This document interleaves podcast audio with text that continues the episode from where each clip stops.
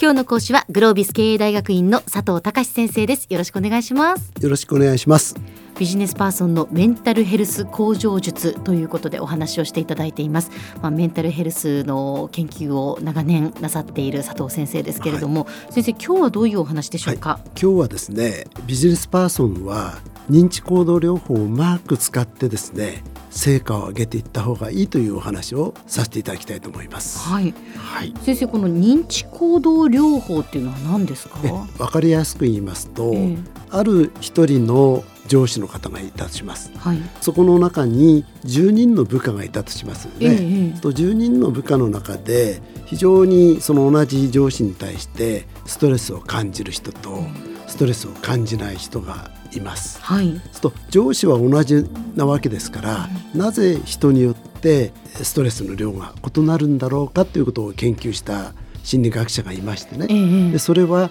やはりその人の受け止め方が違うんだと、うん、つまり受け止め方考え方のことをこれ心理学的に認知と言います。はい、とこの認知が一人一人違うので、うんその後の行動やストレス量の多さ少なさも違ってくるということがですね認知行動療法なんですね。はいでこれをそのビジネスの中ではうまく使っていかないといけない取り入れないといけないっていうことなんですね。そういうことなんですね。えー、で例えば上司が叱ったとしますよね。はい、で A 君と B 君両方2人同じように叱ったと。えー、ところが A 君の方は非常にその叱られたことがショックで、うん、次の日が眠れなくて、うん、また明日も会社に行くと上司に叱られるかもしれないっていうことで出社しなくなってしまうというパターンがあるかもしれません。まあ、B 君の方はよく叱ってくれたとこれを改善にしようと思って帰っていくと夜ぐっすり眠れて、うん、また明日元気にこう会社に行こうということになるかもしれませんね。うんそうしますと受け止め方っていうものがその後の行動を左右するんだという。でこの受け止め方のことをですね私たちはこうビリーフって呼んでるんですね。ビリーフえビリーフって非常に簡単でですねあの色眼鏡に例えられているんですね。例えばピンクの色眼鏡をかけてる人は周りが全部ピンクに見えるわけですね。うん、そうですよね目の前に猫がいたとすると、はい、僕の目の前にはピンクの猫がいますっていうのが現実にその人に認知されてることですよね。はい、ところが青いサングラスをかけてる人は、うん、目の前にいる猫は青ですっていうことになりますよね。そうなりますね。と A 君とあの B 君は青い猫とピンクの猫を見てるってことになりますね。そうなりますね。でも本当の猫は白い猫かもしれませんね。はいはい。思い込みがベースになっていきますとずっと2人の意見はですね合わなくなりますしだからその思い込みは現実ではないのでさまざまな対応をしてもですねそこから真実は生まれてこないってことになります。そうしますと私たちは日々思い込みに支配されているので特にビジネスパーソンは人間関係を大事にしていかないと、はい、そのビジネスってうまくいきませんよね。そうするとやっぱりあのピンクの猫でもなくて青い猫でもなくて白い猫を見つけ出す訓練をしていかなければいけないということになります。うん、はい、でこれがあの認知行動療法というものなんですね。ははい。じゃあその白い猫を見つけるために、うん、はい、まあ具体的にどういうふうなことを心がけたらいいんですか？まずですね、えー、その自分が見てるものが本当に青い猫だろうか、うん、ということでまず疑問をかけていただくんですね。本当に青なんだろうかって一旦考えるっていうことですね。はい、疑問を投げかけても、ええ、本人自体が思い込んでる場合は、うん、自分で自分に疑問に思ってもですね、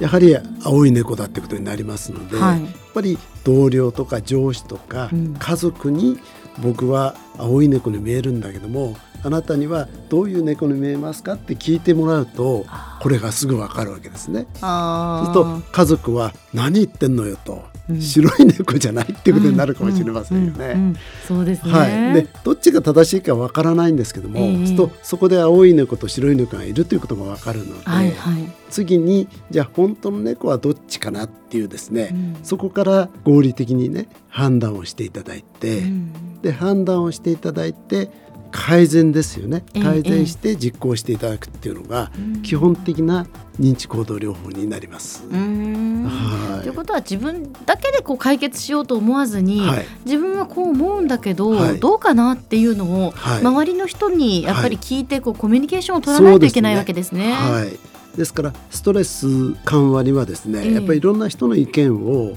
取り入れられる柔軟な人の方が確かにいいということは言えると思うんですね。はい、えー、そうなんですね、はい、最近ではですねさらにこの認知行動療法の研究が進んでですね、えー、やっぱりそうは言ってもですね私たちの思い込みって過去の体験から出ているので、うん、そう簡単に変わらないっていうことがさまざまなこう実験で分かってきてるんですね。はい、じゃあどうすればいいかというともうあまりそこにこだわらずに本当に自分がやりたいことは何だろうかと、うん、人生の目標ですよね、うん、これを明らかにしていって、うん、そして何に自分が価値を感じているのかということを明らかにしていくっていうことが大事になります。でここが非常に難しいところでですね、えー、例えば「あなたの好きなことは何ですか?」って聞いて「私はテニスが好きです」ってことになったとしますよね。えー、でももう一つ深掘りしてじゃああなたはなぜテニスが好きなんですか、うんここから分かれてくるんですね、価値っていうのは。テニスが好きなのはあのファッションですね、はい、ラケットを持ってこう街中を歩くのがかっこいいからっていう人もいます、ええ、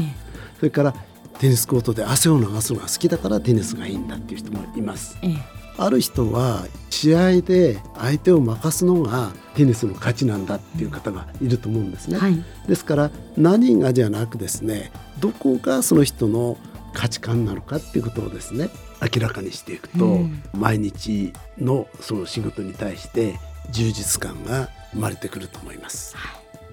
い、では先生今日のまとめをお願いします。はい今日のまとめはですねビジネスパーソンの方々が効率を上げてそして人間関係を良くしていくためにはこの認知行動療法の考え方を少しご自分の毎日のビジネスの生活の中に入れてみたらいかがでしょうか今日の講師はグロービス経営大学院の佐藤隆先生でした。どうもありがとうございました。どうもありがとうございました。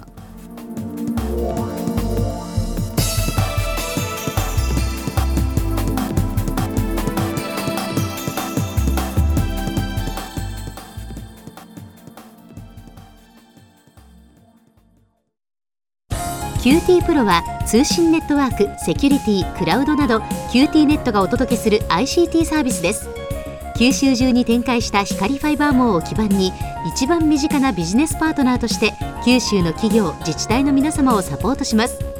詳しくは QT プロで検索を。